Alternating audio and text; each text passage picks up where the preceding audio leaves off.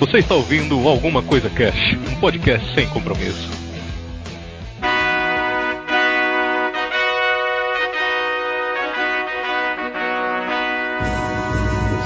Olá, senhoras e senhores. Aqui é o Febrini e essa foi a guerra mais falsa que já teve, cara.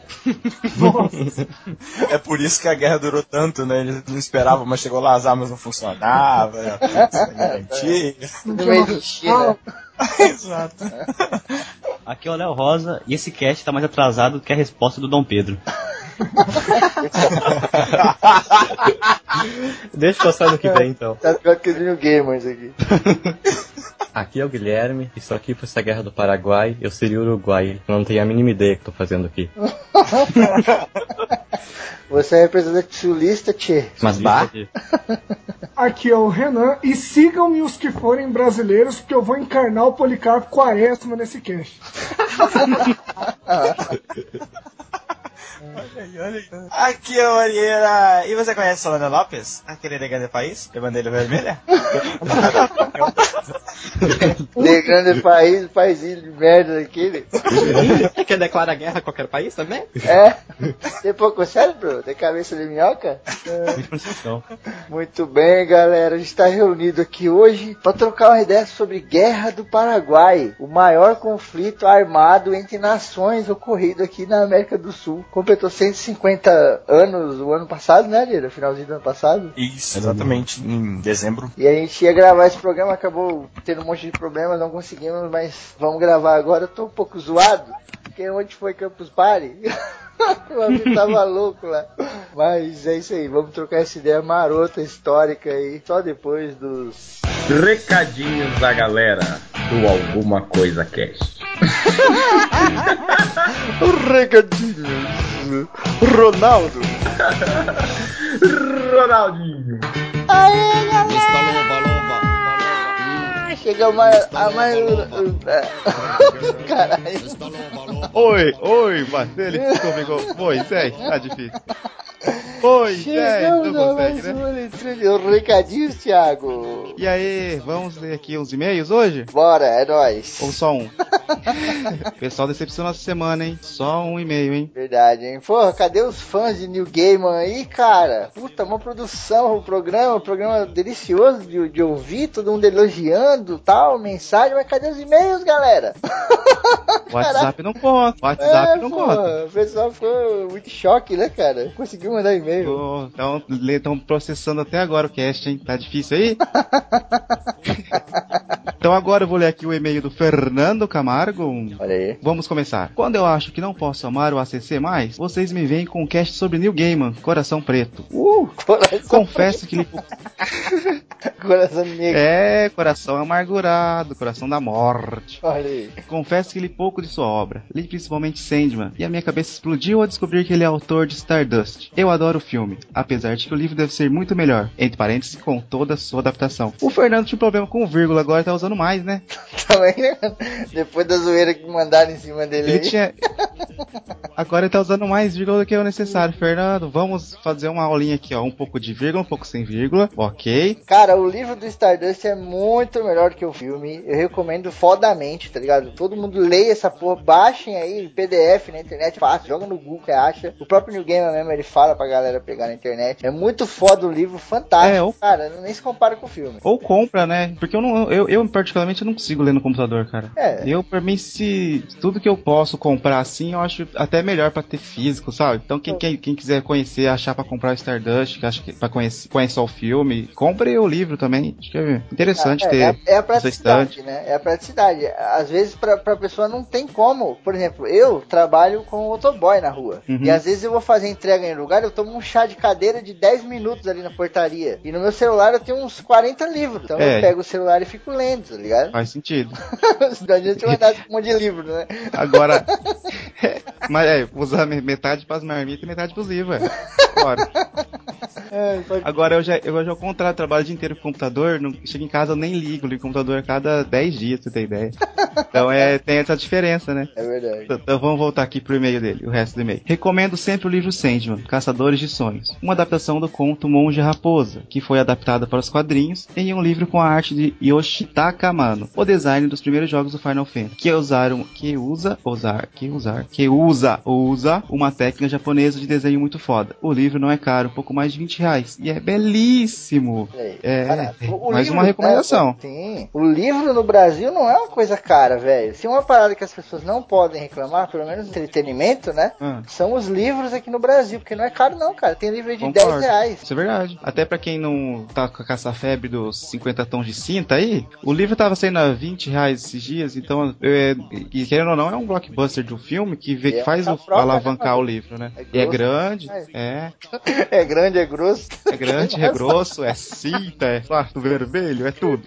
Mas, assim, eu concordo com você. Agora, livro técnico pra uma profissão assim, é, é, a, isso é a parte caro. didática é, nem é Eu fui triste. comprar um livro de design esses dias, tava 150 conto, aí deixei quieto.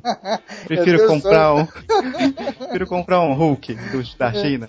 Meu sonho é fazer veterinária, mas eu nem me meto nessa porra por causa disso aí, cara. Você vai pegar um livrinho aí de veterinária aí, meu Deus do céu. Verdade, né? O livro é mais caro que o curso. Aqui, vamos ver o resto. Já tinha vontade de ler Deus- Deuses Americanos e o Oceano no Fim do Caminho. O Cash aumentou mais essa vontade e preciso rever Coraline, filme que me fez achar assustador qualquer boneco com botões nos olhos. E eu concordo. eu concordo, esse filme é muito legal. Mas aterrorizante pra criancinhas. Não que o Fernando seja criancinha. Ou não, nunca sabe.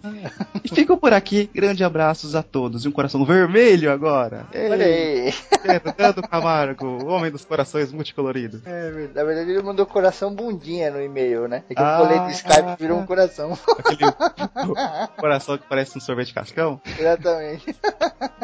E ele deixou as hashtags ali no e-mail. Hashtag saudades respostas da Luanda. Olha aí, hein? Luanda que respondia a galera do e-mail e nunca mais respondeu. Talvez por isso, né, que não tenham tido e-mails. Olha aí. Olha só. Quem sabe, olha o mistério. Ai, valeu, Camargo, pelo seu e-mail, cara. Obrigado, Fernando Camargo, pelo seu e-mail. E mande mais, mais e mais. E a gente vai ter aí, galera, no mês que vem, o mês do livro no ACC. Puta Olha aí. que pariu! Olha aí. Agora a galera vai mandar e-mail às toneladas, hein? Só pra ganhar um livro. Caraca, velho, vai ter muito livro, galera. Em cada programa vocês vão ganhar livro. E eu vou falar uma parada pra vocês que vocês não sabem até então, hein? Hum, Olha aí, Tiagão. Hum, eu também não sei até agora. Talvez, muito provável, olha aí, vocês vão ganhar mais de um livro por programa, cara. Ô, opa, eu posso Oh. ganhar também? Eu também posso. Eu quero também. Chamamos o gato da biblioteca do Castelo Ratimbum pra tomar Olha aí. conta aí da- dos livros pra galera. É, e vão ter várias maneiras de vocês ganharem, galera. Vai ser o primeiro que comentar, sabe? Sei lá, o cara que responder a resposta que a gente fizer no cast, responder a pergunta, né? Que a gente fizer no cast. A resposta fica fácil. Todo mundo O ganhou, cara que ganhou. perguntar a pergunta. Você ganhou a Netflix, tanto, ganhou um ano. de- É verdade. E, e olha, pra quem não comprou ainda o seu Cobaias de Lázaro, tá esperando o quê, cara? Corre lá e vai comprar porque o livro tá foda, maluco. Uma 38 na cabeça? Não, né? Comprar, pô. Ai, estou vendo aí com uns dos cientistas do projeto Cobaias de Lázaro pra pegar códigos promocionais pra vocês. Olha aí. Promoção, galera pira. A pira da batatinha, né? Pô, melhor, melhores palavras, promoção e open bar. Ixi. Verdade. É isso aí, galera. Mês do livro no ACC. Fiquem ligados. Vai ser foda, maluco. Vamos participar, hein? É nóis. E a Roberta não pode participar que ela ganha todos, então ela tá fora. Então tô brincando. Ah, muito bem, Tiagão. Vamos agora pro cast de Guerra do Paraguai. Oh, não é falsificado, hein? É verdadeiro.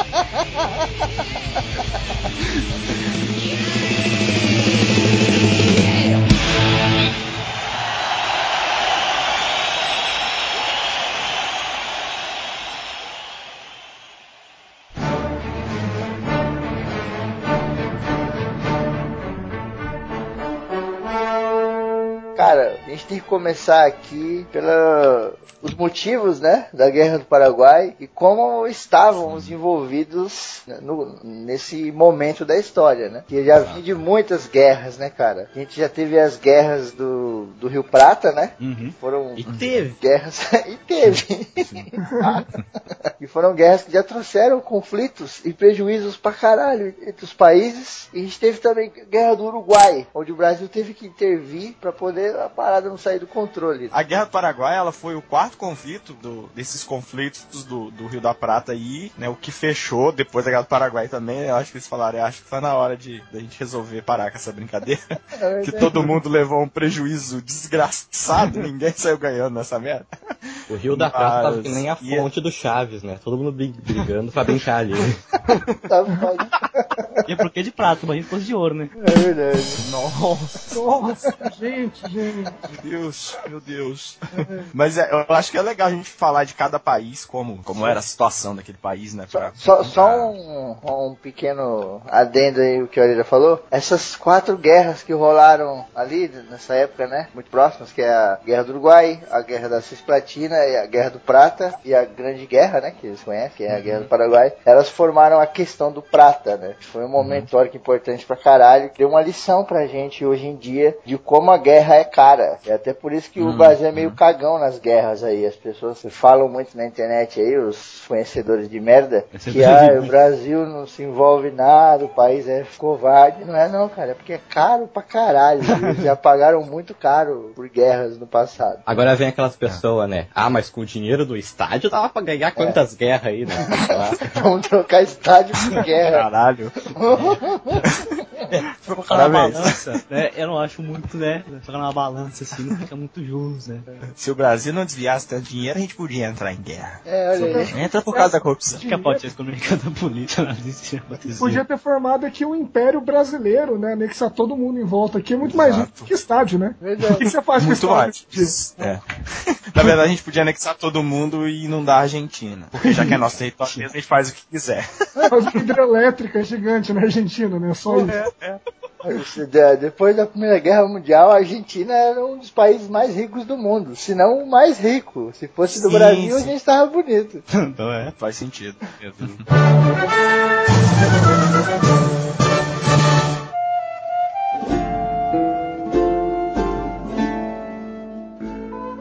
Bom, vamos começar aqui então pelo nosso querido e amado Paraguai, aquele país Paraguai, que de bom só tem, aquele país que de bom só tem a Larissa Riquelme. Olha lá, Olha se tiver algum Paraguai ouvindo, malandro. caralho, se tiver algum Paraguai ouvindo, merece meu respeito. Parabéns. Bem, então o Paraguai, antes um pouquinho desse momento aí da, do início da guerra, né? Ele, durante muito tempo, ele se manteve meio que isolado dessas questões que envolviam Era o nerd. Era o nerd da sala. a prata ali. É, durante a, a ditadura do José Gaspar de França, né? E aí, quando morre o José Gaspar de França, quem assume é o Carlos Antônio Lopes, que era o pai do Solano Lopes, que vai ser um dos personagens principais dessa conversa nossa aqui hoje. E aí, o pai do Solano Lopes começou a abrir o Paraguai para o comércio exterior e buscando resolver algumas pendências que haviam com os, os vizinhos ali, né? Então, por exemplo, até mesmo a Argentina, a relação do Paraguai com a Argentina, a Argentina, durante muito tempo, ela teve a ideia de anexar Paraguai e Uruguai novamente ao seu território, no que antes era o vice-reinado da Prata, e que aquilo tudo fosse Argentina. Então, havia uma necessidade do Paraguai de se impor como um país independente, e isso era ameaçado pela Argentina Argentina. Falar?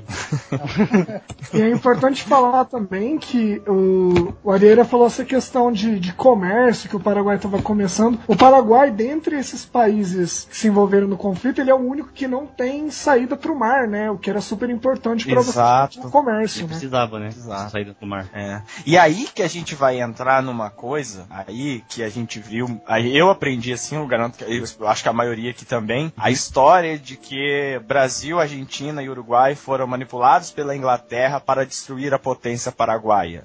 E na verdade, todo mundo É uma Então, grande mentira. né, que é uma grande mentira, isso surgiu na, na década de 70, de 80, Uhum. como surgiu principalmente como uma forma de mostrar o Brasil como um vilão e o exército como um vilão, porque nós estávamos em plena ditadura militar. Mas acompanhando os, os historiadores mais recentes, avaliando os documentos, agora tendo acesso realmente aos documentos, a gente vê que não era bem assim, né? O Paraguai, no caso, quando o, o Carlos Antônio Lopes é, morre, o seu filho assume, que é o Francisco Solano Lopes, Franciscão. ou apenas Solano Lopes, isso, que ele continuou e ele continuou a ditadura do pai. Então, assim, a gente não vivia no, no Paraguai, não era uma potência democrática, tudo lindo. Era um país que realmente tinha o início de desenvolvimento de ferrovias, linhas de telégrafos, é, a indústria de construção de navios, mas bem inicial ainda. Ele Existia assim, era- potência. isso, exato. Era um país que tinha um analfabetismo muito baixo, principalmente comparado aos outros países aqui, mas por essa questão do dele não ter saída para o mar, então o Rio da Prata era importante, principalmente porque ele queria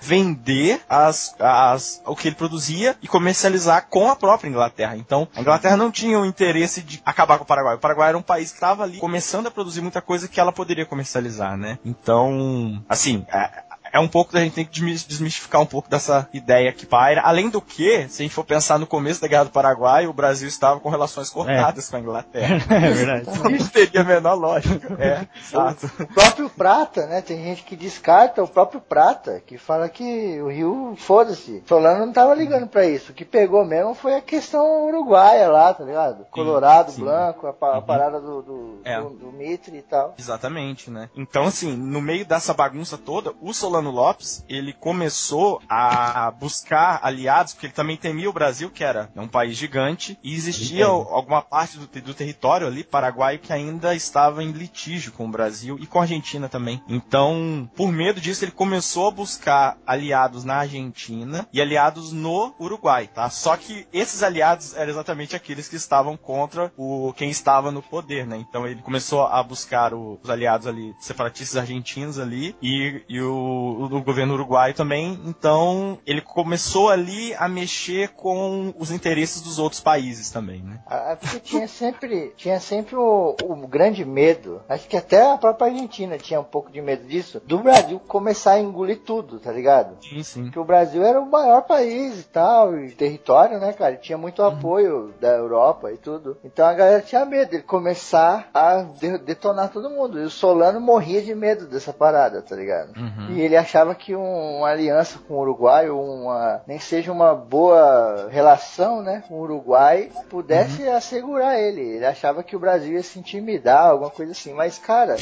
os, os próprios historiadores falam que o Brasil tava cagando pro Paraguai. Ninguém queria invadir dominar porra nenhuma. A Argentina, Não, lá não. do outro lado da puta que pariu, o Brasil tava preocupado com muita coisa interna e não tava nem ligando pra esse tipo de coisa. É verdade. Uma das causas que eles listam como o Solano declarando guerra ao Brasil é que ele temia, depois da invasão ao Uruguai, que o Brasil visa- visasse o Paraguai. Né? O Solano Lopes se sentiu ameaçado, de certa forma, mas uma, uma ameaça sem, sem provas, vamos dizer assim, não, não é motivo de declarar guerra. É, e nem, e nem o Brasil nem tinha o que ver lá, porque o Brasil invadiu o Uruguai, porque os caras começaram a cobrar pedágio dos bois, né? Das grandes boiadas que eram transportadas pra cima e pra baixo, entre Brasil e Uruguai. E as instâncias, que hoje tem muito no Rio Grande do Sul, né? Que eram as fazendas enormes e tal, as instâncias do Uruguai começaram a se fuder, os caras começaram a ter prejuízo. E essa galera, ela abastecia o Brasil de uma forma imensa, tanto com a própria carne do gado, né? Com leite de vaca e com grana também, porque os caras tinham muita grana, esses malucos que tem instância tem grana pra caralho. Então, né, e tem a parada da escravidão também, né? O Uruguai ele visava essa parada de abolir, né? A escravidão e tal. E o Brasil não queria que É, abolisse, eu acho que né? no, no Paraguai já não tinha mais escravidão, né? Já era. Não, no Não, Paraguai eu todo mundo era empregado. Uruguai. Eu digo no Uruguai, porque no Ah, Uruguai, aí você tem as instâncias brasileiras, né? Os brasileiros montavam as instâncias lá. Só que lá já tava rolando essa parada de não ter escravo, entendeu? Então os caras se viam prejudicados. Enquanto no Brasil E, podia. a- e, inclusive ali no Rio Grande do Sul havia né, muitas queixas do, de roubo de gados e também de escravos que fugiam por Uruguai Vai. e lá ficavam livres, né? Exatamente. E assim, como pouco tempo antes tinha havido a Revolução Farroupilha, o Império Brasileiro ele precisava tomar aquela região, que já era uma região, tá, há pouco tempo tinha tido um movimento separatista importante no país, né? Então, visando os interesses daquela região e também de uma certa forma, o Brasil queria é, se tornar uma potência realmente na, na região ali, ser um país que tivesse uma influência, porque o governo do Império era fraco. Então, o que ele tentava era mostrar uma força no, no contexto internacional ali, né? Exato. Então, ele, ele acabava interferindo muito mais. O Brasil, naquela época, a gente pode não gostar, mas ele agia como os Estados Unidos hoje. Qualquer briguinha que tinha dos outros países, ele ia lá, interferia. Então, ele tinha essa, essa política realmente, Sim, né? Que hoje em dia a gente não tem. E foi uma jogada de mestre essa do Brasil. Porque Uhum. o Brasil foi lá, tirou os blancos, né? Porque lá no Uruguai tinha os blancos e os colorados. Isso, Os, os colorados, eles eram aliados, né? Vamos dizer assim, do, do É. Do Brasil. presidente é. argentino, não, inicialmente da Argentina. E o Brasil Uhum, comprou essa aliança para agradar a Argentina, entendeu? Pra É, ter essa do supremacia. Brasil, né? Exato. E então ele já foi contra os blancos, porque os blancos eram só do, do, do- do Lopes e olha É. lá. O Lopes também tem essa parada de que ele apoiava, mas não apoiava, né? Apoiava só assim, ô, sou seu amigo. E quando o cara vai mudar lá, ô, me ajuda a levar um sofá, ele fala, ih, cara, não dá, velho. Cansadão. Machuquei a Dona perna aqui. É, exatamente. então por isso que tem essa parada. Justifica o Brasil ter ido pro Uruguai. Já o pai no Paraguai não justificava tanto, entendeu? O, o Francisco Lopes acabou, sei lá, metendo os pés pelas mãos aí. É verdade. Uhum. É. Questão de, de fronteira, né? Os países não tinham fronteira muito bem definida naquela época, né? Então meio que Exato. tinha uma treta ali já, questão de fronteira, né? Uhum. Eu acho que nem Na tinha verdade- fronteiras, né? As fronteiras começaram a vir a partir de 86, 88. Na verdade, as grandes guerras todas, tanto da Europa quanto da, da América Latina do século XVIII pra frente, salvo raras exceções, foram todas ligadas à fronteira, né? Porque a grande maioria dos países estava conseguindo Uhum. ou independência ou neocolonialismo na Europa e a galera precisava demarcar. Lógico que, como, como vocês falaram, isso saiu meio caro depois da Segunda Guerra, deu uma acalmada, mas tem lugares até hoje que a região da Iugoslávia até hoje existe uma questão de fronteira. Então isso é muito Sim, mais sim. até É hoje. verdade. Uhum. Verdade, cara. Aí também a Argentina, ela na época que o conflito estoura, ela era governada pelo Bartolomé Mitre, né? Mitre. E ela também, isso, ela tentava se consolidar como um estado nacional forte ali, né? E havia um conflito ali na Argentina entre os federalistas, que o líder dos federalistas era o governador de Corrientes e Entre Rios, que era o Urquiza, e os portenhos que tinham a base em Buenos Aires, né? Então, o Mitre ele tinha essa vontade de tornar a Argentina unificada realmente, né? Mas com a sede do governo em Buenos Aires, enquanto o Urquiza ele queria dar mais autonomia a cada província. E o Urquiza é o que, pelo menos no início da guerra, apoiaria o Solano Lopes, porque ele tinha o apoio do Solano Lopes também. Mas a gente vai ver que na verdade ele acabou jogando com os dois lados ali quando a guerra começa, né? E aí o que a gente tinha era isso, a gente tinha briga interna no Uruguai, briga interna na Argentina, o Paraguai com medo do Brasil e tentando e tendo problemas com a Argentina, buscando o apoio ali do Uruguai e o Brasil com o estado queria se mostrar como forte e tinha interesse na região. Então a gente tinha todos os ingredientes para uma, uma guerra ali, né? Mas, Orelha, Não se esperava, sim. mas uma- antes um pouco da guerra, o, o Rio Grande do Sul se separou do Brasil, não se separou? Num tempo? É, na verdade, durante a, a Revolução Farroupilha, né? Uhum. O Rio Grande do Sul e uma parte Mas da época já Santa estava Catarina ali. estabelecida, né? É, Restabelecida. já, já tinha sido restabelecido. isso. É. Então, assim, até por essa guerra, o Brasil, o Brasil tinha realmente o interesse de se mostrar como, como forte, né? Então, todo mundo tinha interesse ali. O- a guerra, ela era já mais que certa que aconteceria, mas não sabia a proporção que essa guerra teria e muito menos o tempo que ela duraria, né? A guerra durou aí mais de cinco anos. Então, nenhum dos países esperava que a guerra fosse durar tanto.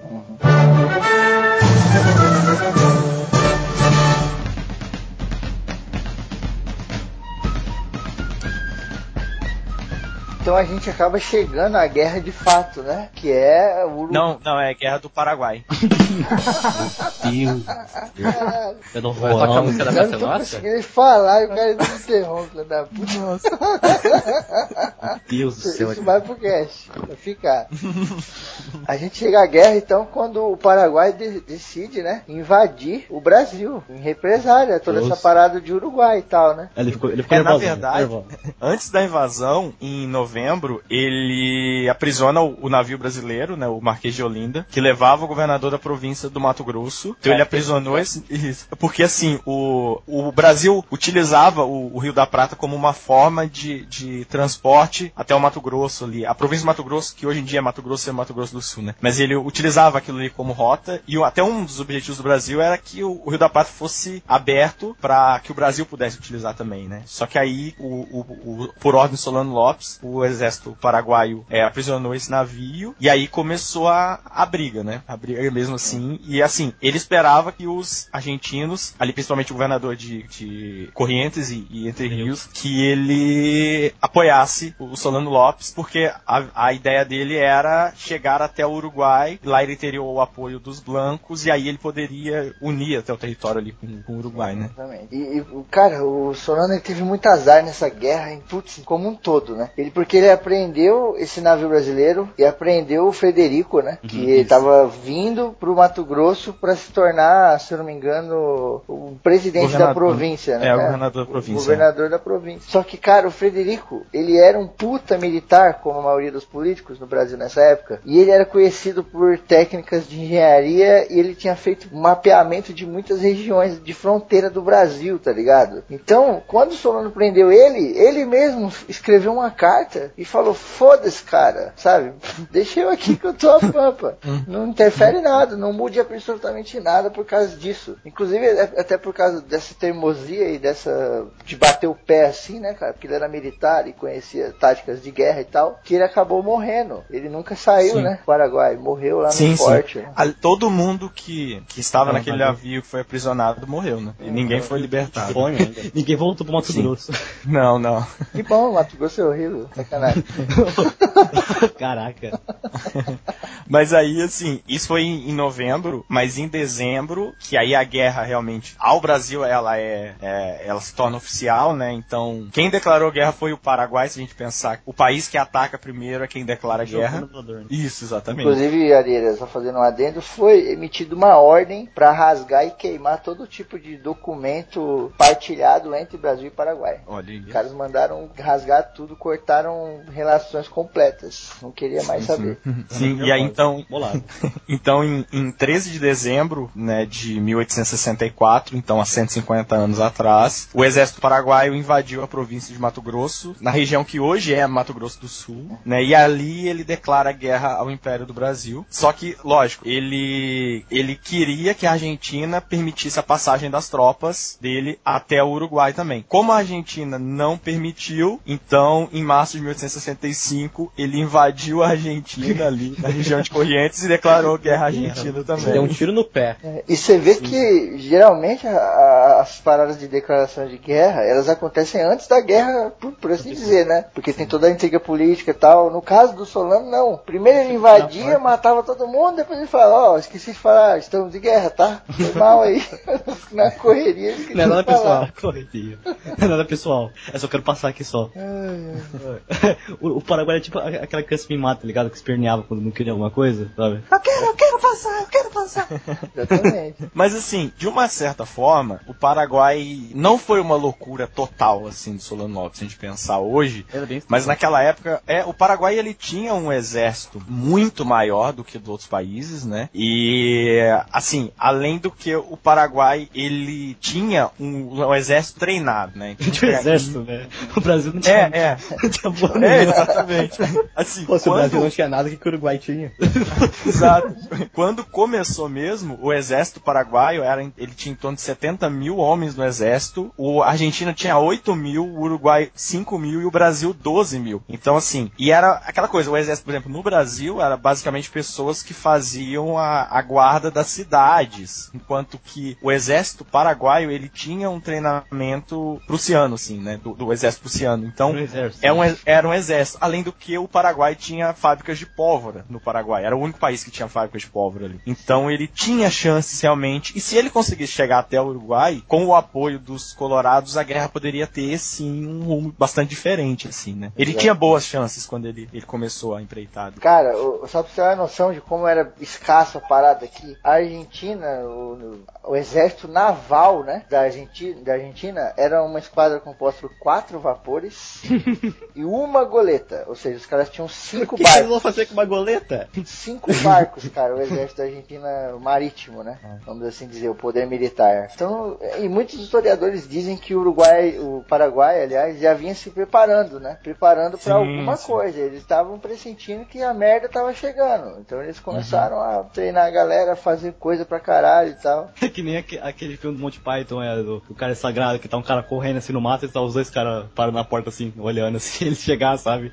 O, o cara chegando, chegando, chegando, e que mata todo mundo. Exato. O Brasil não era um país foda, o exército era uma bosta, mas pelo menos tinha uma marinha grande. Ah, era sim, sim. 42 navios, sa- sabe? 250 bocas de fogo. Já dava Foi uma. crucial, né? Pra, pra vitória do- da Tríplice Aliança. Sim. Mas uma coisa que o, Para, o Paraguai foi inteligente, ele, que ele atacou o Mato Grosso e, e já foi atacando já o Rio Grande do Sul, né? Então, tipo, ele fez, tipo, ó, estamos atacando o Mato Grosso aqui, tá? Ó, ó, não olha pro, não olha pro Rio Grande do Sul. Aí na hora já É. tinha chegado no Rio Grande do Exato. Sul. Até porque o ataque ali no Mato Grosso foi com uma ideia de distrair a atenção do governo brasileiro, né? Porque a- ele mandou 5 mil homens lá, invadiu o Mato Grosso do Sul e o- a grande quantidade do exército dele, realmente 25 mil homens, foram na direção do Rio Grande do Sul para chegar até o Uruguai. Então, assim, fo- ele invadiu ali para chamar a atenção e distrair realmente o, o governo brasileiro para, olha, estão invadindo o Mato Grosso, mas o que eles queriam realmente era outra, Até a outra porque se porção. eles né? falassem assim, chegou a notícia lá falando, ó, estão invadindo o Mato Grosso, hein? Aí a galera, ah, beleza, deixa lá, né?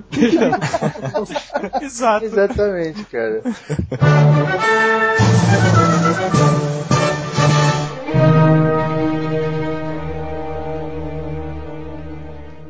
E aí vem o Voluntários da Pátria, que foi criado porque o Brasil não tinha gente pra lutar. O exército era uma bosta.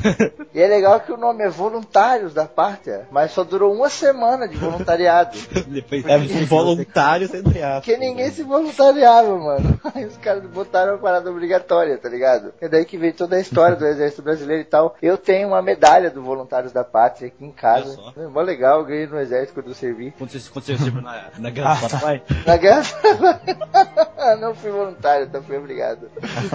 E, e esse projeto do governo foi uma parada tão boba, né? Que você pensa assim, pô, como que isso não existia antes, né? Como que o Brasil não tinha exército antes? Porque o Brasil era muito relaxado, que é o que a gente veio falando aqui. O Brasil era o maior país. Brasil, né? É, era o maior país. Todo mundo tinha medo do Brasil. Aquele O Brasil- grandalhão da escola. é, o Brasil tinha apoio da galera do- de Portugal, da galera da Inglaterra, aquelas coisas todas, aquele misticismo todo. Então o Brasil tava cagando pra essas paradas, sabe? Quando acontecia alguma coisa muito grande assim, eles começavam a fazer o jeitinho brasileiro. Fazer gambiarra daqui, traz soldado dali, não sei o quê. E a hora que vocês brincaram aí que o Solano tinha tanto soldado, a Argentina tinha tanto, e o Brasil não tinha nada, o Brasil não tinha nada, ainda tinha um monte de gente no Uruguai. Ou seja, tava completamente desfalcado. O país tava fudido em poder militar, assim, né, cara? Mas, assim, sobre os voluntários da pátria, uma coisa legal é que o, o imperador Dom Pedro II, ele, como uma forma de símbolo, né, ele se fotografou com o, o, o cap, né, do, do exército, como sendo o primeiro voluntário da pátria, assim, como uma- um emblema, né? E... Fotografou? Sim, fotografou. Marcel. Sim, na verdade, já existia. selfie, A- né, a espada de selfie. Fez um céu. Espada de Não, céu. é, ele se deixou fotografar, né? Ele não pegou o pau de selfie. Postou no Instagram. Partiu. Hashtag voluntários da paz. Até porque o pau de selfie naquela época devia ser uma arma melhor do que a que eles iam usar na guerra, né? Exatamente. E assim, quem se voluntariasse aí, né, é, quando voltasse com o fim da guerra, eles receberiam uma quantia de dinheiro e mais uma, uma porção de terra, né, na- nas colônias militares no, no interior do país, né, então... Mas o, que, acon- sim, mas o que aconteceu é que acabou que muita gente que teria que enviar alguém como voluntário co- começou a enviar, por exemplo, escravo, esse tipo de coisa, né? Que aí é... E também, assim, é, alguns escravos que não eram reputados, eles acabaram se apresentando apresentando, alguns ficavam em instituições, estavam escondidos ali, eles acabaram se apresentando como uma forma de conseguir a liberdade quando eles voltassem da guerra. Até mesmo É, fugidos, né? Escravos fugidos que estavam sofrendo, fugiam, saiam fora e se alistavam lá. E depois o, o senhorio não tinha o que fazer. Criou-se uma questão complicada até no pós-guerra, porque o, grande parte do contingente que foi defender o país eram escravos que não tinham liberdade, né? Então ficou insustentável até a própria questão da escravidão no país depois da guerra, né? Sim. Exato, porque também não tinha identificação, né? Você não tinha identificação, documento pra falar, esse cara ele é escravo Exato. da fazenda X. Não tinha, não tinha esse tipo de controle. Tinha reservista, né? Exatamente. É, é. Essa dos escravos como voluntários obrigados gerou, gerou não, tirou a imagem perigosa que tinham do Brasil, né? Mostrou a, a vulnera- vulnerabilidade que ele tem. Indiretamente, né? Os outros países começaram a perceber, pô, os caras não tem gente pra lutar. O bagulho tá louco lá dentro e a gente não sabe. Porque quando você tá fora, né, das fronteiras do, do país, você não tem aquele conhecimento foda, né? Ainda mais o Paraguai que tinha rompido total ligação com o Brasil depois dessa declaração de guerra. Porque a Argentina tava em guerra com o Paraguai também, né? Porque eles invadiram correntes e tinha a coisa toda ali. Mas ainda tinha uma parada de diálogo, né? Com o Brasil, não. Dom Pedro II falou, não vou trocar ideia com esse maluco, com esse gordinho safado. Vou arrebentar ele pra ele sair fora. Ah, até tem relatos de que o Mitre se juntou com o Solano Lopes nesse meio tempo para o Mitre tentou um acordo da rendição do Paraguai, que não aconteceu. Bem lembrado. Sim, sim, exatamente. Mas aí então, o, o, o- o exército paraguaio invadiu o Brasil ali no, no Mato Grosso em dezembro, invadiu a Argentina ali em março e. Sim, sim. É, e aí em, em maio ele conseguiu atravessar, né? O exército conseguiu chegar e, por exemplo, a cidade de São Borja, Uruguaiana, elas foram dominadas pelo exército paraguaio já, em maio, né? Na mesma época, em maio, que aí sim houve a declaração de guerra do Brasil, Argentina e Uruguai contra o Paraguai. E aí sim eles criam a chamada Tríplice Aliança, que era com- comandada pelo Mitre, que era o presidente argentino, né? A Era a Tríplice Tríplice de Aliança. dois, que a Uruguai não conta. Eu falar isso agora.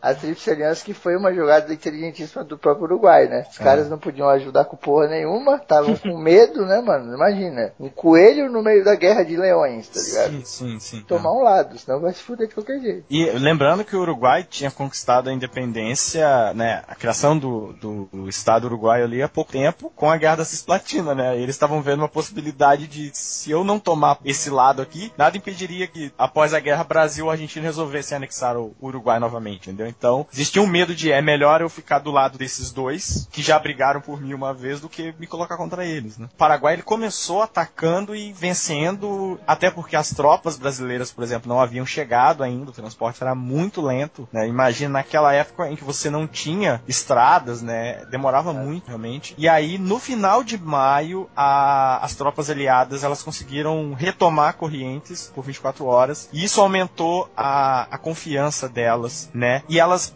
conseguiram ver que a comunicação do exército paraguaio era um pouco precária. Então, assim, no final de maio, eles começaram a perceber que, opa, tem, a gente pode ganhar isso aqui sim. E aí começa pra valer o contra-ata- o contra-ataque aliado aí da, da Tríplice Aliança. É, Mas essa retomada de 24 horas chega a ser até engraçado, porque os caras tomaram, retomaram o bagulho lá por 24 horas, foram expulsos, e isso virou feriado nacional na Argentina. É verdade, mano. O cara é bizarro. Olha aí. Ai, Tinha que ser Argentina. Argentina mesmo. Argentina.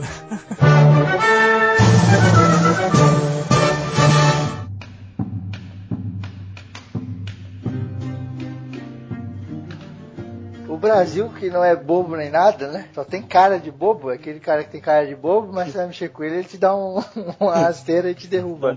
Começou a mexer os, os pauzinhos. Que nem o Raíra falou, quando o país é muito grande, você demora, né? Pra movimentar as tropas. Tem todo esse problema. A gente viu isso com o Império Romano. Quando o Império Romano era menor, eles tinham um puta poderio militar concentrado, né, cara? Então, eles chamavam de um martelo quase indestrutível, né? A martelada que eles davam derrubava qualquer um. Quando começou a espalhar demais, começou a dar merda, né? Então, quando o Brasil conseguiu, né, se organizar assim, começaram as, os contra-ataques, foi o que a Arieira terminou agora. E aí vem os compatriotas do Arieira aí, os mineiros. Ah, sim, sim. Saindo de Uberaba, É. né? No comando do Manuel Isso, Pedro é. Drago. Quase 28 mil homens, cara, saíram de Minas Gerais em direção ao Mato Grosso, que já era um, um contingente grande pra caramba na época, né? Hoje não seria nada, mas na época era gente pra caralho. E aí, até a prova de que a- invasão do Mato Grosso era só pra distrair, quando eles chegaram no- na província do Mato Grosso, a cidade estava abandonada, não existia soldado paraguaio lá. Então, na verdade, eles invadiram, deram alarde e voltaram, sabe? Então, realmente, era só pra chamar a atenção, mas ele não tinha interesse ali no, no Mato Grosso, realmente. Eles vão fazer o que no Mato Grosso, velho? Você vê, o, o Lopes, o Lopes ele era um ótimo estrategista, sabe? O problema dele é que o bicho era azarado. Tinha azar mesmo. Paraguai, Sim, né? é. Muito bem. Mas aí, em junho de 1865, ali no Rio Paraná, a gente vai ter uma das duas grandes batalhas. Foi a Batalha Naval do Riachuelo, a outra era a Batalha Naval da Renner, mas Nossa, velho. nossa. Ai, eu fico com medo disso. Os caras lançavam chinela havaiana, né? Sandália, rasteirinha um no outro. e era, e era tudo falsificado, que era tudo Paraguai. Atrás da outra. O maior combo. Não, mas, Mas, mas falando aconteceu a guerra do, da Riachuelo? O que, que desencadeou até, até formar a guerra da Riachuelo? Tava lá de boa lá, um navio aqui, um navio ali. Eles se encontraram e começaram a batalhar, já tinha uma estratégia. Não, na verdade foi, foi a estratégia né, do, do Brasil. Ali ele travou essa, essa batalha é, contra a esquadra paraguaia. E aí ali sim o, o Brasil destruiu a esquadra paraguaia. E além disso ele cortou a comunicação que havia do exército que estava ali no, na que já era do- ruim já o, a comunicação. é, mas que estava ali no sul com a, o exército que estava mais ao norte, né? E ali ele impossibilitou que a província de, de Entre Rios fosse invadida pelo Paraguai também, né? Exato. Porque a gente tá Entendeu? falando aqui o Rio, o Rio da Prata, o Bacia do Prata, as pessoas podem não estar visualizando, direito, visualizando direito, mas, cara, é um rio tão largo que se você olhar de um lado você não consegue ver o outro. Então Sim, não tinha como grande. os caras construírem uma ponte. Então tinha que, era mais viável dar a volta por baixo ali no continente passando pela Argentina do que você fazer uma ponte até o outro lado. Não tinha como, meu irmão. E os barcos e navios, eles eram muito caros nessa época. Então pra você pegar e levar, sei lá, 20 mil soldados pro outro lado do, do rio, ia demorar pra caralho, ia gastar dinheiro demais, tá ligado? Os caras não tinham esse tempo e não tinham esse dinheiro. A, a invasão É, de correntes acho que foi mais até estratégica, né, Arira, do que Uhum. invadir mesmo. Sim, mas é, ali também a gente fala do, do Rio da Prata, mas a maior parte da guerra mesmo, ela se deu no Rio Paraná e no Rio Paraguai, né? Que Ah. era onde você tinha esse tráfego ali maior, né? Ali é que realmente foi a- a- o grosso da, da guerra aconteceu ali, né? Principalmente na- no Brasil e Paraguai, que acabam sendo os, os protagonistas aí. Nossa, Nossa, agora eu falei bonito, né? Foram É, os protagonistas da guerra, Nossa caramba, eu senhora. tô orgulhoso de mim. Usei uma palavra bonita. né? E uma coisa que o Brasil era bom era, era naval, né? Sim, sim. A marinha do Brasil era boa. Sim. E ali também, é, quando o Brasil então termina essa, acaba com a esquadra, por isso ele acaba com a comunicação, porque quem dominasse os rios ali, ele dominava a região porque era a forma mais rápida de haver comunicação e também é, a forma mais rápida também de levar suprimentos para as tropas, esse tipo de coisa, né? Então ali foi quando o Paraguai teve que parar de, com essa postura dele de, de atacar, e então ele começou a se defender. E a- foi, a, E aí na verdade, a virada da guerra acontece aí na Batalha do Riachuelo. É, a vitória do Riachuelo praticamente É. decidiu a guerra. Foi Foi, Brasil, sim. né? Foi Brasil, né, porra? Então, Brasil, chupa a né? Argentina. É. Nem falou fui pro Uruguai porque ele participou da guerra. Ninguém nem lembra do Uruguai, coitado. Coitado do meu. Deixa lá no kite aí. Os caras estavam lá costurando bandeira. Costurando, mano.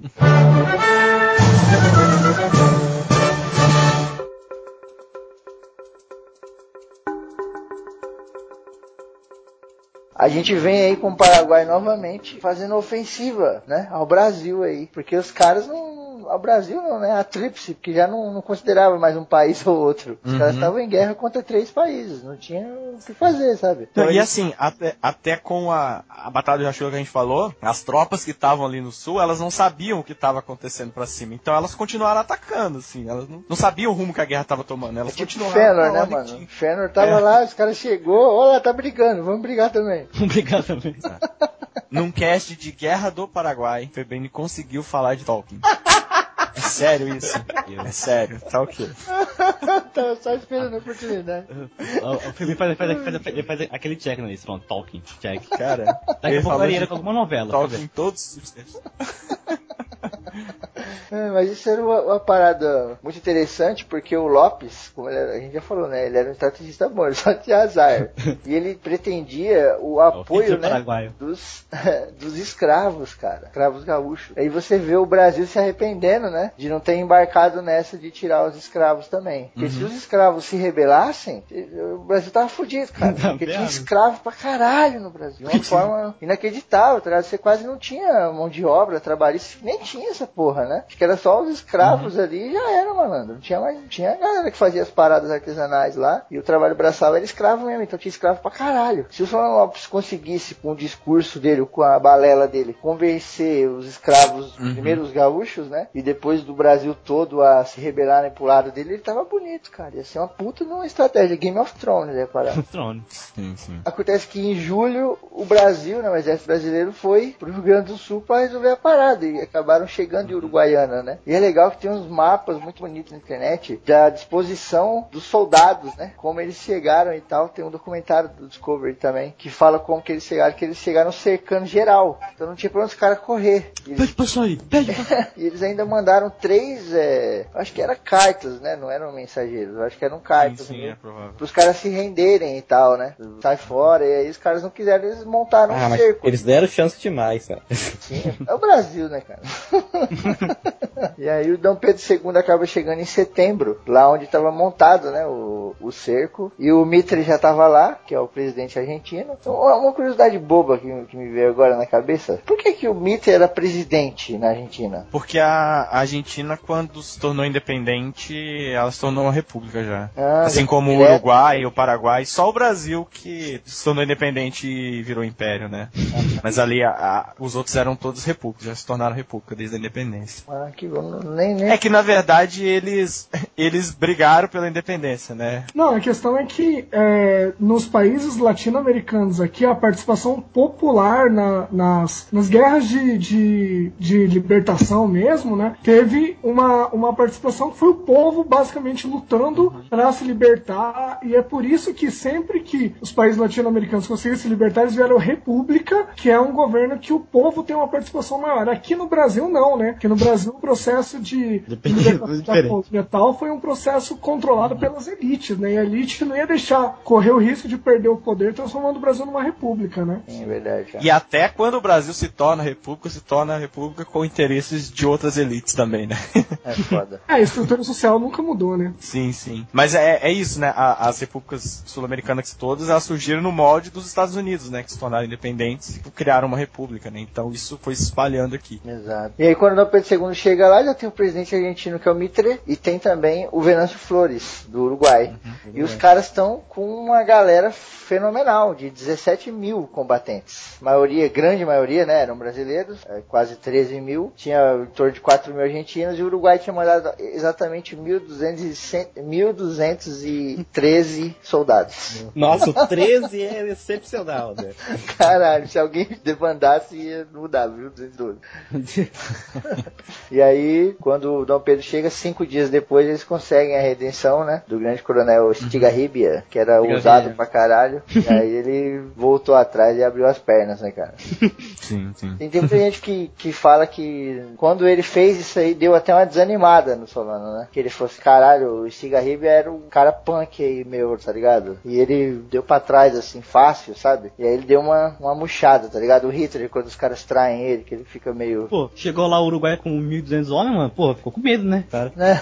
1.213. 213, caralho. É, 13, ô, 30 diferença, né, cara? Qualquer um contava nessa época, né? Qualquer um tava fazendo diferença ali. Achava o nego na rua, tá ligado? Vamos ali, cara, só pra ficar em volta do castelinho ali. Vou dar um rolê ali.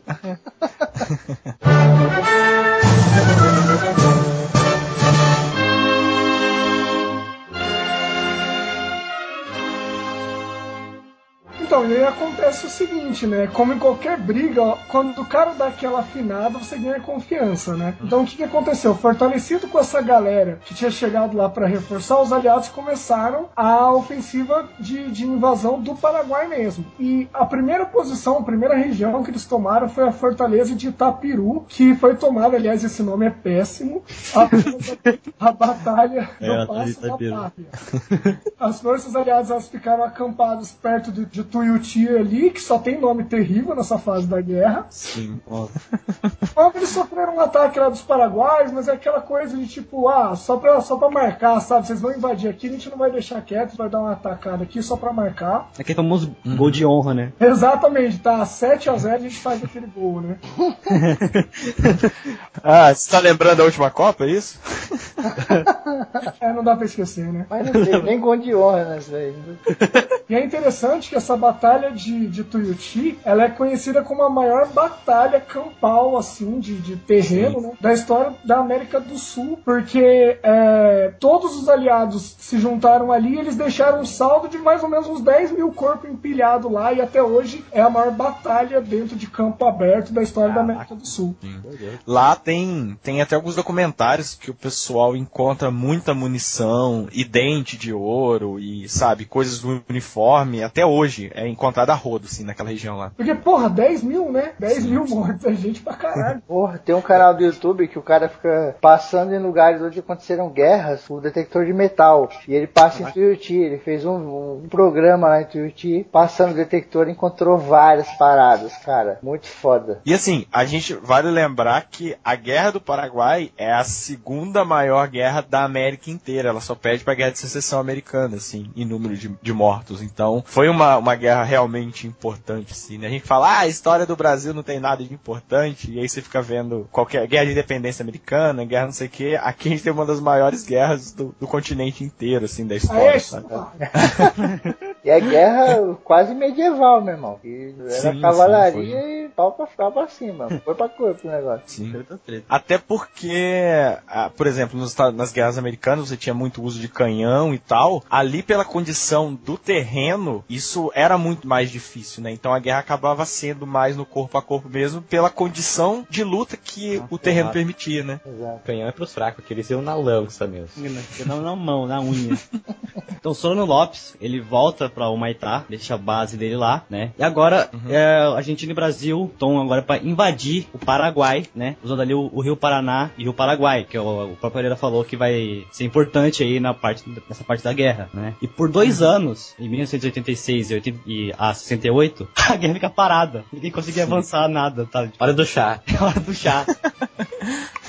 É porque a base de Humaitá ali, ela ficava numa região que era muito pantanosa então- e as tropas não conheciam, né, a- o Paraguai. né, Ninguém conhecia o outro país, então É. eles não conseguiam avançar pelas dificuldades do terreno e também porque começou a ter surtos de cólera muito grandes ali, né? Então houve muita baixa realmente e, o, e, o e começou a virar uma bagunça ali, né? O, o exército Foi começou nessa época a que o, que, o, que o Uruguai saiu, a Argentina também? Deu uma deixada. na verdade foi. Eles É, começaram a nessa entrar em época- conflito, o Flores e o Mitre. É. Sim, sim. É. Na verdade, até na Argentina começou a ter, desde o começo da guerra, sempre teve aquela briga lá dos federalistas, né?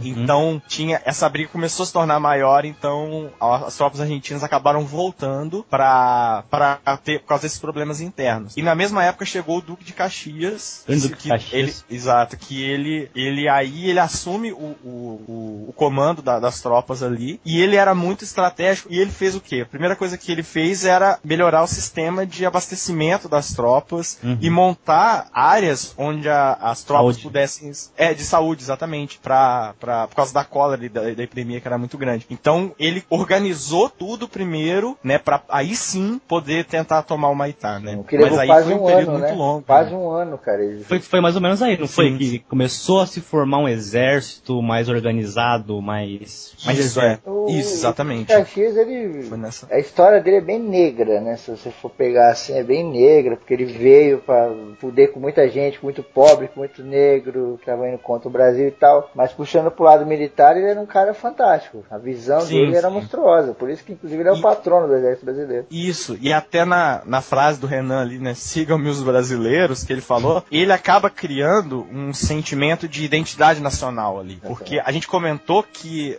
as pessoas né, o transporte era muito difícil. Mas ali foi um momento em que aquelas tropas, você tinha soldados gaúchos você tinha soldados paraenses, por exemplo, sabe? Então eram pessoas que mal tinham ouvido falar daquele outro território e ali eles se encontravam e acabavam se vendo todos como lutando por uma mesma coisa. Então teve uma importância de um- um- uma criação de um sentimento nacional mais forte naquela época, né? E muito por causa dessa influência do Duque de Caxias e dessa organização, né? Ele acabava sendo um, um líder que aqueles soldados confiavam, né? Ele era realmente um, um líder de verdade. Exatamente. E o Lopes não ficou parado, né? Enquanto ele tava perdendo esse tempão aí organizando, ele foi só foi re- reforçando, né? As defesas Sim, e tal. sim. O Maitá mesmo virou um puta forte, fudido, que depois Uhum. deu um trabalho do caralho. É.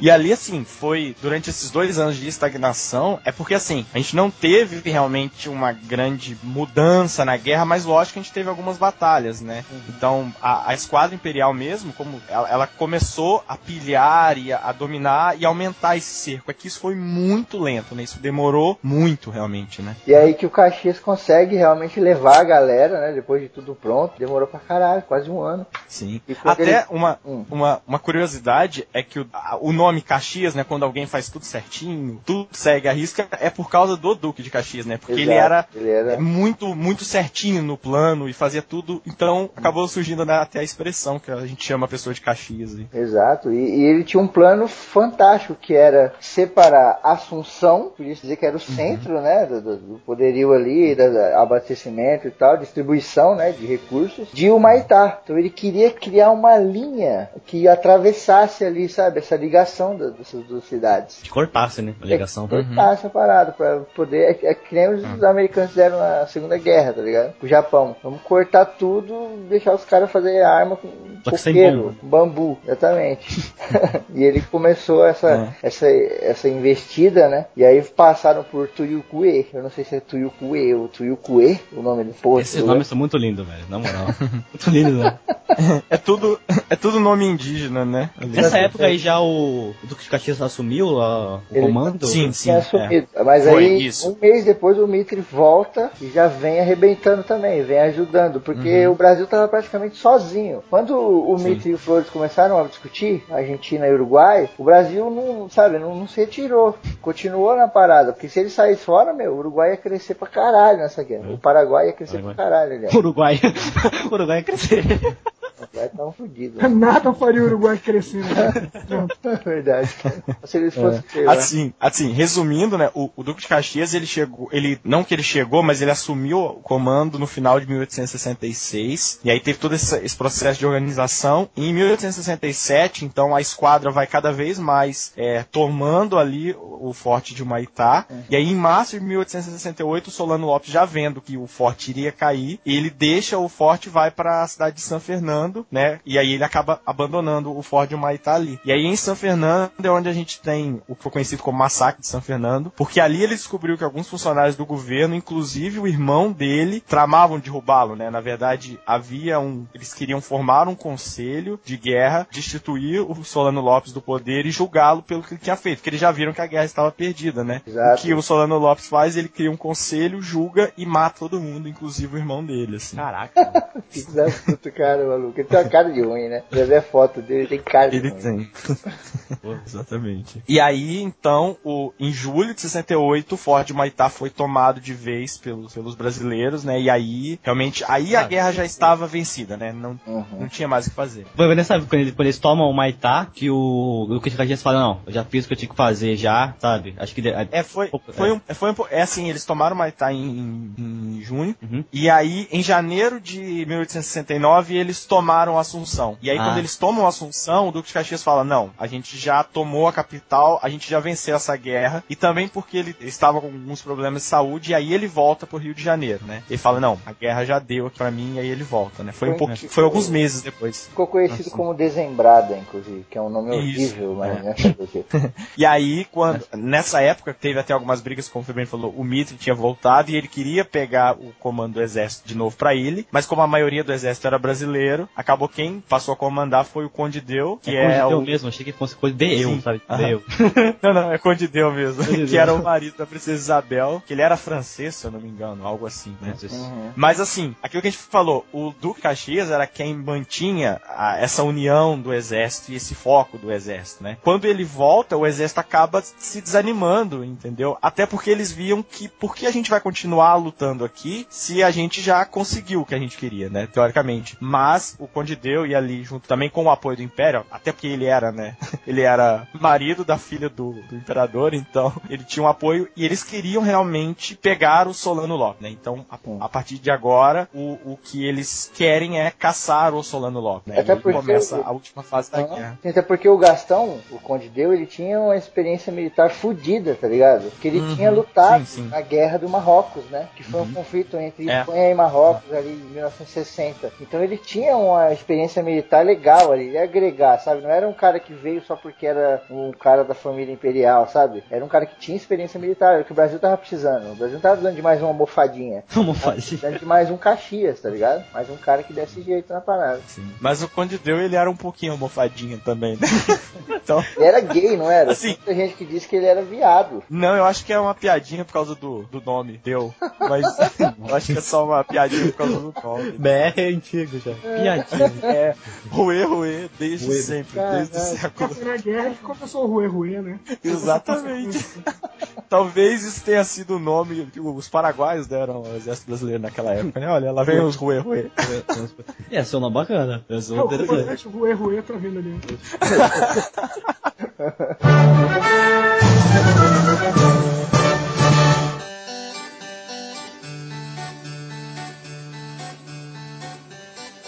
A gente tem aí em 1969 a Tríplice Aliança, né? Se juntando ali em Assunção, que já era, tava invadido, sabe? Não tinha mais o que fazer. Tipo, tá jogando lá o Civilization, o cara já tá lá no meio da sua base, destruindo tudo. Não tem o que fazer mais. E eles começaram a se aliar com paraguaios que eram contra o Solano. Ainda tinha gente lá, apesar de É, não, toda. tinha, não tinha morrido, né? É.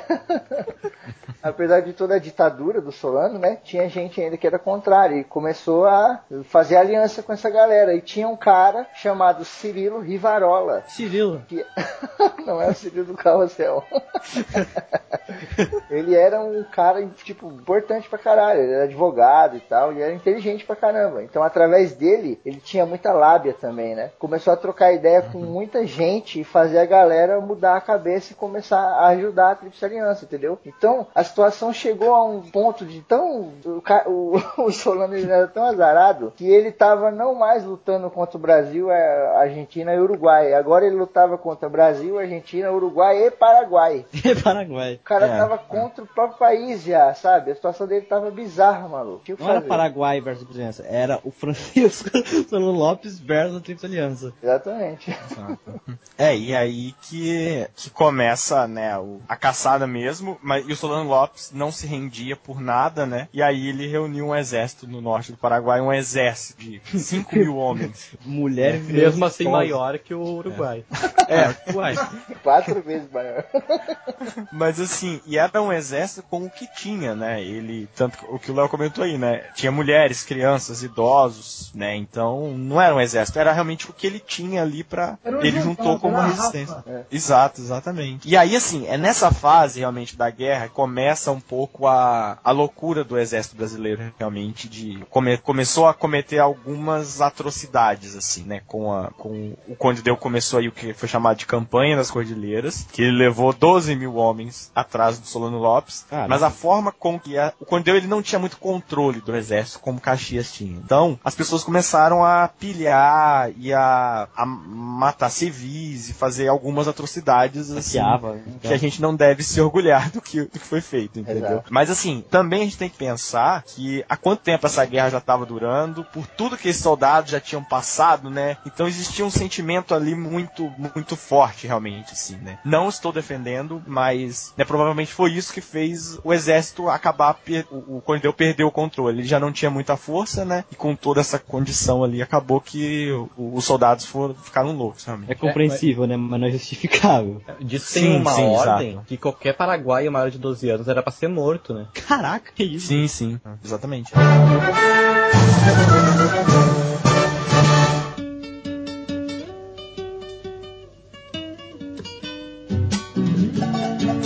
Gente tem então a data de 1 de março de 1870, né? A guerra já vinha aí acontecendo há cinco anos, ninguém aguentava mais, né, cara? Já tinha acabado faz um pouco de É, tempo. já. gente morreu pra caralho, só prejuízo pra todo mundo. Ninguém tirou soldo nenhum dessa porra, só foi merda pra todo lado por causa da decisão errada de um cara que né, era um governante. Então, o governante ele é muito importante, né, cara? Se ele faz uma coisa errada, todo mundo paga, né? Não só a nação dele, mas as outras nações também. E aí você vê o, o Solano Lopes já vendido, né? Já não tinha mais homens, não tinha tropa, não tinha porra nenhuma. Eles são então surpreendidos, né, cara, no último acampamento deles, aonde o Solano Lopes acaba sendo ferido e morto por um cabo chamado Chico Diabo. É o nome. Finalmente um nome de respeito no meio desses, É. dessas batalhas do Fuyuti aí, né? Porra, lançada. Eu teria Lançada medo do. Chico Diabo. Os caras falaram assim, ó, tá vindo o Conde Deus e o Chico Diabo. Porra, Chico Diabo. Porra, agora fodeu. Tá certo. Parece nome de Star Wars, tá ligado? Conde deu. É o do Fu, né? Mas o Solano Lopes, nessa investida aí, ele se negou a render e ele, vamos falar a verdade, ele foi saco roxo, como diziam, né?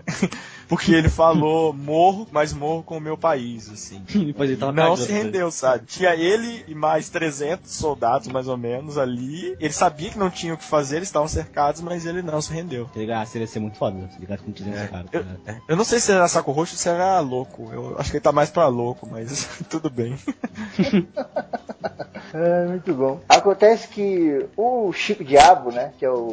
Lacerda, Francisco Lacerda, ele mata o Solano Lopes. E, cara, esse maluco, o Chico Diabo, não é nome à toa. Esse cara era um catiço, meu irmão. Ele se alistou nos Voluntários da Pátria. Foi um dos primeiros que se alistou, de, de sopetão, assim. Chegou lá e se alistou na parada. Começou a se mostrar um soldado foda. Em pouco tempo o cara já era cabo. E o cara tava, sabe, tinha respeito de todo mundo. Todo mundo admirava o cara, não sei o quê. E muita gente diz que a, a ordem que é conhecida, inclusive em documentos, é não pode matar o Solano Lopes. A gente tem que pegar o cara vivo. Essa era a ordem. Cara mandou uma lançada bonita, E tá muita ligado? gente disse que ele teve a oportunidade de pegar o Solano vivo. Só que o- ele falou: Não, pau no seu cu, você fez um monte de merda aí, eu vou te matar. E ele Ah, olhou nos que- olhos do, do Solano e, e acabou matando Beijou o cara. Que Isso daí de pegar o Solano Lopes vivo geralmente controvérsia, né? Porque depois, mais tarde, foi descoberto que a Tríplice Aliança ela não acabava até o Solano estar morto. É, mas aí se você Ah, pegar é. o cara vivo, você podia mandar ele pra outro lugar, né? Pra alguém matar ele, que ia gerar uma, uma parada muito mais foda. Por exemplo, se eles pegassem ali, ele e mandassem ele pra Europa, qualquer um dos países que o julgassem lá na presença dos homens e na presença de Deus, aquelas formalidades todas, e o enforcassem, ia ficar conhecido, tá ligado? Ia Não, ter uma virar proximidade, né? fofoca, né? Exatamente, virou uma parada Sim, sim, mas o Chico Diabo, porque era loucão e era um soldado foda, não quis nem saber, tá ligado? Inclusive tinha uma recompensa gigantesca em libras de ouro pra quem matasse o Solano Lopes. E ele ganhou essa recompensa. Então tem muita gente que fala que foi pela grana e tal. O próprio Dom Pedro não quis que dessem medalhas pra ele. Falou, não, não vai dar medalha pro filho da puta não, porque depois vamos queimar aí, falar que eu tô condecorando o cara que faz merda. Comeram o rabo dele e só não mataram o cara porque ficaram, sabe, com dó, meu irmão. Mas puta, o nego ficou putaço com esse maluco, meu irmão. Ah, inclusive a lança que ele usou pra matar o Solano, ela tá no Museu de História Nacional, lá no Rio de Janeiro, malandro. Caraca, sério. Fudida a lança, tem imagem na internet, a gente vai deixar Tem no post, sangue é fantástico. Sangue Tem sangue. Eu posso fazer um clone do- dos Solanos? Meu Deus. Inclusive tinha uma. Um, não sei como dizer, cara. Era tipo uma tirinha, né? Era uma tirinha que saía era em 1871. Uma charge? É, por aí. Uma charge, uma tirinha, uma zoeirinha assim, tá ligado? Tipo esse G Suite que tem hoje aí. É. E tinha lá a imagem do, do Chico Diabo e tinha sempre os dizeres assim: o cabo Chico Diabo, do Diabo Chico deu cabo. E ele ficou famoso pra caralho, esse maluco. tá ligado? Ele ficou famoso como o soldado mais foda que teve na, na Guerra do Paraguai. E teve gente que fez muito mais coisas do que ele, lutou em muitas outras batalhas, mas né, o cara matou o Solano Foi Lopes. quem matou, né? E aí, assim, só pra fechar a guerra, aí depois disso tudo acabou a guerra. Só que aí, na verdade, na volta, aí os brasileiros saíram. Aí realmente foi a maior cagada que era possível. Porque eles saíram matando civis, botavam fogo em acampamento, eles entravam nos acampamentos onde tinham os feridos e doentes, e eles saíam matando todo mundo, queimando tudo. essas consequências do final da guerra, tudo, foram uma das coisas que ajudaram na criação da Convenção de Genebra, né? Que é a tentativa Sim, da sim. civilizada da guerra com regras que você não pode ferir civis, que você não pode atacar transporte de remédio, essas coisas, porque realmente a galera viu que quem ganhava a guerra cagava foda pra quem era civil, Sim, né? sim. Exato, Exatamente. exato. E o Brasil, apesar de ter feito esse monte de merda, foi uma das poucas forças que conseguiu segurar a Argentina. Porque a Argentina, meu irmão, ia pegar a porra toda, ia anexar geral, tá ligado? Tinha uma região chamada Grande Chaco, que é um lugar onde o nego produzia muito couro, sabe? Todo tipo de coisa em couro, e couro naquela época era caro pra cacete. Inclusive no Rio Grande do Sul, né, cara, o pessoal de distância e tal, eles consumiam couro pra caralho, porque, né, nada dá conta do trabalho deles lá, calça, roupa. Consumiu, não etc. consome. Essa Consome porra é cara até hoje. É, então. É. E E assim, na, tanto que a, a região ali de Pelotas, por exemplo, era um polo econômico muito importante pro Brasil, exatamente pra produção de couro, né? Exatamente. E a Argentina ia pegar esse grande chaco, tá ligado? Ia anexar geral. Aí o Brasil chegou e falou, não, calma aí, pô. Vamos conversar, não é assim, não é bagunçado. Tá E vendo aí- Paraguai é bagunça? É, e aí depois de muita, muita discussão, muita conversa, estabeleceram a fronteira certinho e tal. Mas e a gente até acho que esquecemos de falar da população do Paraguai, né, cara? Que foi completamente dizimada, né, meu irmão? Foi o quê? 80%. né? 80% foi dizimada, né, É. cara? É triste isso. É, na verdade, na verdade existem é, diferentes. não, o número exato não se sabe, mas estimativas vão de 40 a 80% da população masculina jovem. Uhum, Né? é. Ou, se- ou seja, que era a população que era a força de trabalho no país, né? Uhum. Então, mesmo que seja o mínimo 40% da população masculina jovem do país é morta, então, cara, isso tem um, um impacto muito grande, né? Sim, e fora que lá dentro, né, cara? Porque você tem um país, o seu país, ele trabalha como uma grande, como grandes engrenagens, né? Se você remove algumas engrenagens, as outras não trabalham direito. Então você tinha menos médico, você tinha menos policiais, você tinha sim. menos tudo, entendeu? Até inclusive a parada de, de plantio, né, cara? Você tinha menos pessoas para trabalhar com isso. Então começou a dar problema de fome, de doença, porra toda, porque o país tava na merda e ninguém ia ajudar, né, cara? Ninguém ia chegar e ajudar, porque ia comprar briga com o Brasil, a Argentina e o Uruguai, né? Então os caras ficaram largados às traças ali, cara. É foda. E assim, além da, da população que morreu, que já é algo muito, muito grave, o Paraguai perdeu quase 40% do território dele, que eram territórios que estavam é, em processo aí de, de disputa com o Brasil e com a Argentina. Quando perdeu, o Brasil pegou a parte dele, a Argentina, né, com seus devidos tratados ali, mas quase metade do, do território uruguaio foi perdido. Exato. Uruguai? Paraguai. Paraguai. Paraguai. O- Para Uruguai quê? ficou- Para quê? Uruguai ficou com o quê? Com nada, ficou lá. Não, o Uruguai continuou, né, pelo É. menos no, no Continuou, o- continuou. Uruguai foi o que menos perdeu, é o que menos tinha. É, mas, pô, É. mas mesmo assim Mas- tomou no cu ainda, porque perdeu mais de 5 mil soldados, teve toda uma alteração Sim. ali dentro, as próprias instâncias começaram a sair do Uruguai depois, deixando o Uruguai na cara do caralho. O Brasil começou a aumentar a grana pra jogar gado pra lá, que lá eles consumiam gado pra caralho. Por isso que o Rio Grande do Sul é famoso em churrasco, etc, né? Então não, não- não saiu tão ileso assim não, maluco. Foi foda. E durante a É. guerra também, né, meu? Parte de alimentação de soldado e tal, isso aí faltou depois da guerra. Uhum. Não, assim, o, a Argentina e o Uruguai, as estimativas é que mais ou menos metade das tropas morreram na guerra, né? É foda. O, o Paraguai a gente teve um, um- percentual muito grande, mas a Argentina e o Uruguai também tiveram perdas grandes, né? E o Brasil aí, as estimativas é que são mais ou menos 60 mil pessoas Caraca. do exército brasileiro morreram. Foi 150 mil, não foi? A luta. Foram 150 mil pessoas que foram enviadas, isso. Cara, é então, assim, um né? terço, né? Mais de um terço da, de quem foi lutar não voltou, né, cara? Tem uma passagem no, arte da guerra do Sun Tzu que ele fala que se você perder mais do que 20% do seu contingente na guerra, você já tem que considerar você um derrotado, tá ligado? Hum. Porque o Brasil tava tomando no cu aí, cara. Perdeu quase 50% aí. É foda, é, triste. É. O- e assim, além disso tudo, o Paraguai, durante 10 anos, houve uma ocupação militar, né, de Brasil e Argentina ali, e o Paraguai teve que pagar uma indenização muito grande por causa Até da guerra, né? Até, Então, até a Segunda Guerra Mundial eles pagavam. Até o final da Segunda Guerra. Sim. Uhum. eles estavam Tá pagando pagando até hoje ainda, né, cara? Porque ele nunca mais se desenvolveu que nem era antes. Sim, de uma certa forma, com certeza. As consequências estão até hoje no país, né? Que só O- tem a Larissa Riquelme, volta aí.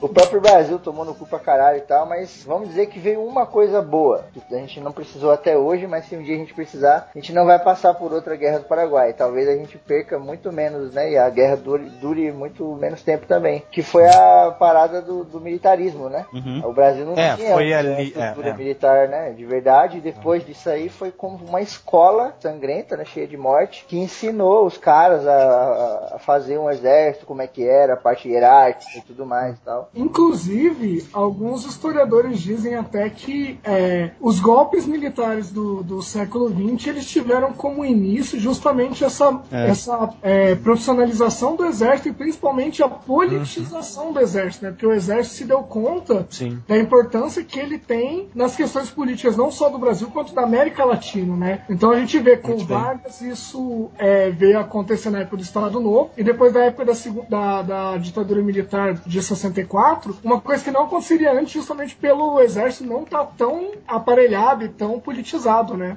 É, mas se você pegar pra pensar, o exército brasileiro já era politizado pra caralho. E mais do que o exército era politizado, a nossa política, cara, ela era muito ligada na parte militar. Tanto que você não tinha um cara que era conde, ou duque, ou imperador, ou presidente, ou a porra que fosse, que não tinha uma ligação com o militar, entendeu? Era difícil você achar um cara assim, da, qualquer que era um- uma pessoa política importante. Então você tem as duas, as duas faces da moeda aí, sabe? O Brasil, ele tinha toda essa, esse governo militar já nessa época, com Dom Pedro II e, e Duque de Caxias e outras pessoas, mas eles tinham o que fazer com isso, que era defender o, o país, tá ligado? Na época da ditadura, os caras não tinham o que fazer. Então os caras acabaram achando que o próprio país era o inimigo. Foi um erro gigantesco, né, cara? Que dá pra gente fazer um cast só falando disso. E aí gerou aquela merda gigantesca da ditadura. Sim, mas outra coisa também importante é que com essa, esse sentimento e essa coisa da, da importância ali que, que o Renan comentou até, né? O, o, o exército começou a se distanciar da monarquia cada vez mais, né? Mostrar que, não, a gente é importante e houve essa separação do exército e monarquia que vai culminar depois de 1889 com a, a proclamação da república que foi dada exatamente partindo do, do exército. né? Teve um envolvimento importante do exército Verdade. aí, né? Além do que a, a escravidão, ela passa a ser cada vez mais questionada no Brasil, né? Por causa de todos esses escravos que voltaram e voltaram. Na verdade,